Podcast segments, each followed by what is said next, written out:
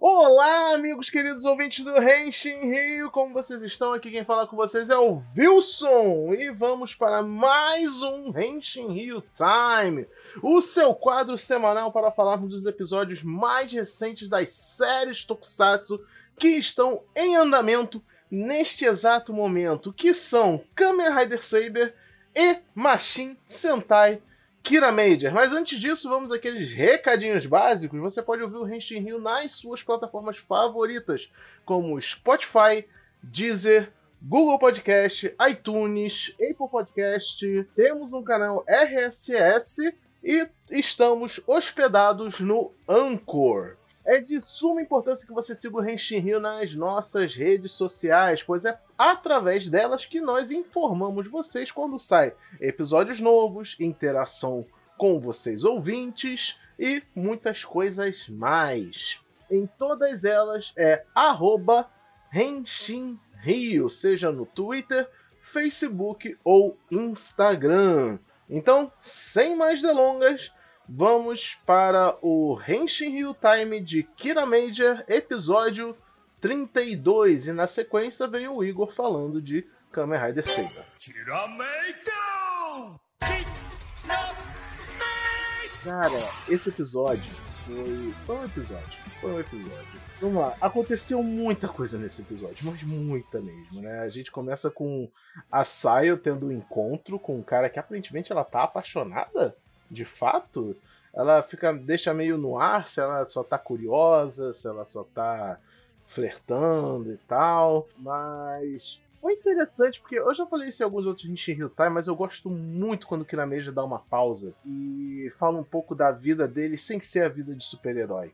E nesse episódio em especial, eles ainda botam em discussão o conceito de como eles balançam a vida de super-herói e a vida pessoal deles, porque a gente sabe, todos eles têm suas profissões, têm suas vidas particulares e também são super-heróis. Então não é uma coisa muito fácil de se lidar, né? A gente vê muito em equipe de Super Sentai os caras dedicando 100% da vida deles a serem super-heróis. Então tá bem legal essa essa temática interna, assim, né, em Kira Media. E aqui a gente vê isso de uma forma muito profunda, porque é uma coisa muito pessoal, muito íntima, sabe? Tipo, a pessoa se permitir ter uma vida amorosa, ter fazer coisas normais além, né, da, das obrigações dela. E, tipo, não é questão nem de você ser um super-herói, sabe? Tipo, tem toda gente aí que trabalha pra caralho, faz um monte de coisa na vida adulta e acaba se tornando aquela pessoa que se dedica só tem tempo para se dedicar 100%. Então fica uma mensagem de tipo, né, principalmente para as crianças e adolescentes, de que quando você for adulto, não seja essa pessoa. Não te, faça o possível para que você tenha um equilíbrio né, entre trabalho e vida pessoal. Enfim.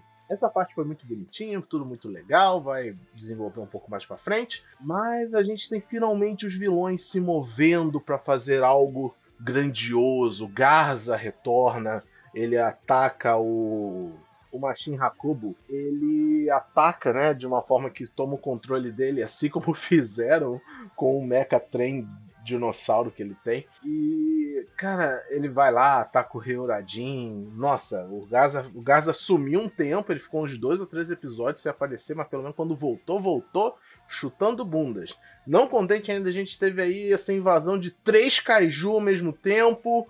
E o namorado da Sayo, ele tava investigando uma planta, né? Mostra em detalhes, assim, que ele podia ser o cara que vai desenvolver a botânica em Marte. Um pouco de referência ao filme Marciano, né? Daquele com do cara que fica é perdido em Marte, que tá aqui no Brasil, né? O Marciano é o nome internacional, mas aqui veio como Perdido em Marte. Que o cara ele é botânico, ele fica preso em Marte e tal, blá blá blá. Então, referência, né? E pra ver como esse filme foi um impacto cultural, né? O que a gente teve de coisa relacionada a Marte, ou ficar preso em Marte depois desse filme, né? rapaz, um monte. Enfim, ele estava investigando um tipo de planta diferentona que poderia ser usada em Marte, blá blá blá blá. Mas era tudo um plano da Yudona, claro que era um plano da Yudona. E é a primeira vista, quando ele estava mostrando para Saio a planta e tal, para ela ajudar ele na parte genética da coisa, eu pensei, meu Deus, isso não é a fruta do Gaime, de Kamen Rider Gaime? É aquela fru da fruta da Yggdrasil e tal. Eu fiquei, meu Deus, será que eles vão fazer um crossover Será que vai ter alguma coisa a ver? Eles vão ressuscitar Yggdrasil e Marte? Mas não, não tinha nada a ver com isso, era uma coisa exclusiva dessa série. Infelizmente. Mas enfim, eu gerei expectativa à toa. E é isso, agora tem três cajus gigantes atacando a cidade, tem uma planta demoníaca dos, dos Iodon que pode se espalhar pelo planeta e transformar a Terra em um segundo ambiente para eles viverem. Os Kiramagers estão desfalcados, a Sayo foi nocauteada para proteger o namorado. Eles estão com menos um mecha. E vamos ver o que, que vai acontecer no próximo episódio, que promete também ser muito cheio de coisa para rolar. É, mas foi empolgante, foi empolgante. Muita ação. O Jamen, que apareceu, que era o. fazer perguntas, né? Charadas, foi bem legal. Ele foi relativamente divertido, ele foi o alívio cômico, basicamente, da, do episódio. E até que deu um trabalhinho, né? Ele tinha um poder chato de que ele, até as pessoas resolverem a questão, ele não podia ser atacado. Então, ficou bem interessante. Esses monstros, assim, que aparecem em, em Super Sentai, com esses poderes muito é, meta, sabe? Eles me lembram muito personagem de Jojo. Sempre tem algum personagem de Jojo com algum stand muito louco, sabe? Com algum poder bem fora da caixinha, tipo Hermit Purple, é, ou sei lá, algum que, deixa eu ver, do topo da minha cabeça, até de protagonista, sabe? Tipo do, do Josuke ou do Diorno, sabe? Tem um poder muito louco e com várias condições e regras para funcionar, e eles têm que descobrir a fraqueza entre essas regras e tal. Gosto muito quando o Super Sentai vai para essa linha. Enfim, é isso minha review desse episódio. É, eu não posso ser muito mais conclusivo, porque esse episódio claramente foi a parte 1 de 2. Então semana que vem a gente pode ter mais um pouco do que falar sobre ele. E eu vou passar aqui o microfone virtual para o Igor para ele comentar o episódio da semana de Kamen Rider Saber, que também foi muito bom. Então vai lá, Igor. E até a próxima, pessoal. Fala povo, Igor na área, corrente Real Time de Kamen Rider Saber 11. Ou seria Rio Kendo? Mentira, cadê? Vamos lá, outra vez. As coisas começam a girar, né? Falei, a gente acha que tem que ser objetivo, mas é bom quando a gente não sabe o que está acontecendo, o que, que, os caras esperam. Já foi Avalon, agora o que o Calico tá tramando, né? Como pensei, ele era o pai do Toma, o que deixou meio puto o Kento, porque ele achava que era o pai dele, traidor, e como não era ele, as coisas complicaram. Ele agora está puto com o pai do Toma e com o Toma, né? Ele até prefere se afastar do, do Toma, porque se ele lembrar, ele vai ficar tão puto quanto o Tom, ou quanto o Kento tá. Então, é melhor ele não se lembrar. Os vilões, nós temos a investida dos deuses, onde eles atacam com seis monstros ao mesmo tempo, com um ataque bem peso. Fala, povo, Igor na área, corrente Real Time de Kamen Rider Saber 11. Papa vermelho, né? Nós sabemos que aquilo é mancha de sangue. Foi meio pesadinho aquilo, né? Mas a escolha de cor foi meio infeliz, talvez. Parece meio a cena de assassinato, mas tudo bem. É, vai parecer meio pesado, mas. E nós temos o debut do Jaco Dragon. Poder que ele conseguiu depois de roubar tantas cidades que eles estavam pegando esses episódios todos. O que, é, que mostra que eles não estavam atacando a esmo, né? Eles tinham um objetivo e alguma coisa eles iam, uma hora eles iam conseguir.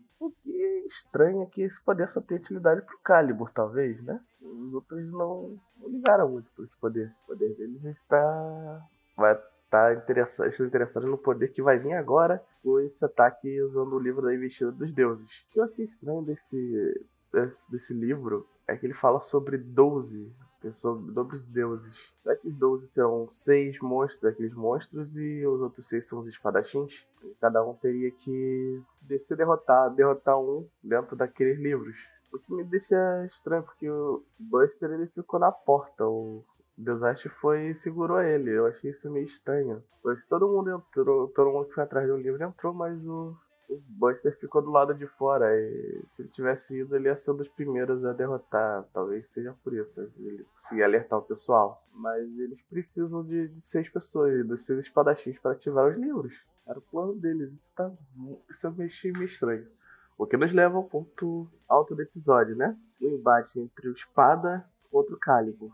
É, é, com certeza isso não fazia parte dos planos do, dos outros, né? Porque a Cabana do Sul contou onde estava o Calibur, criou um mal entendido com a Sofia, que eu tenho quase certeza que foi visitar o Tassel depois dessa. E no final nós temos um Rencliffe onde o Rintaro provavelmente pode morrer. Eu não acho não. Pelo menos não nesse episódio ele não vai morrer. Talvez semana que vem o Espada, né? Mas eu acho meio estranho. Esses planos deles estão bem nebulosos. Eles estão pensando algo bem. Tá uma trama muito bem feita agora. Agora, agora tá ficando bom. Agora tá ficando interessante. Tô sentindo que ele, que ele vai dar uns, uma virada de mesa, estilo Gaime aí. Do nada a gente vai achando que tá certo, tá errado. Certo, o errado tá certo. Quem sabe o pai, o pai do Chroma, o Calibur, não esteja tão errado. Eles só estão pensando, eles só estão seguindo ordens, mas eles estão pensando por si mesmos, né? Fala povo, Igor na área, corrente Real Time de Kamen Rider Saber 11.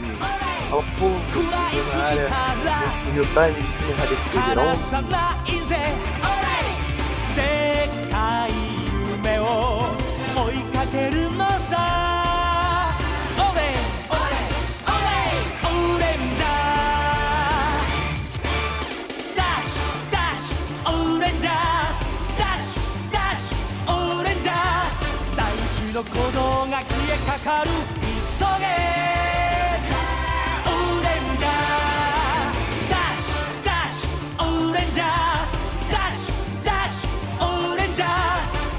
さな命が叫んでる急げ